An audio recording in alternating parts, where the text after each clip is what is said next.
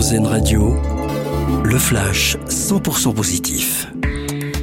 Bonjour à tous. Quand la solidarité n'a pas de frontières, dans le Calvados, une association s'engage pour venir en aide à un village du Népal perché à 4000 mètres d'altitude, village dont la survie était menacée par le changement climatique. Pour soutenir les habitants, l'association du Bessin au Népal a permis le déménagement du village dans un endroit où la rivière continue de nourrir les terres.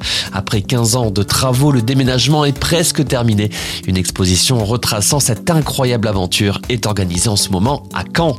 C'est une découverte précieuse. Une vingtaine de bouteilles rares de champagne ont été retrouvées dans les caves du restaurant Bocuse à Collonges au Mont d'Or, près de Lyon. Du champagne Ruinard 1926, le plus ancien millésime connu. Une des bouteilles a été débouchée pour célébrer la découverte. Euh, connaissez-vous les TTR, les temps de trajet responsables? Ubique, une entreprise de solutions de bureau en France, a mis en place cette initiative. Concrètement, Ubique a décidé de donner deux journées de congés supplémentaires par an à ses collaborateurs pour qu'ils aient le temps de voyager. Un moyen pour eux d'encourager le personnel à privilégier le train, un trajet évidemment plus long que l'avion, mais bien moins polluant pour la planète. Et puis c'est un jeu vidéo d'un nouveau genre, le but, dormir. Un nouveau jeu Pokémon proposera aux joueurs de tomber dans les bras de Morphée.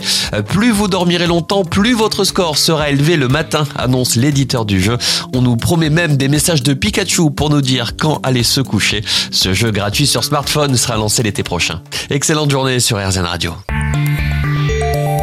C'était le flash 100% positif, une exclusivité RZN Radio.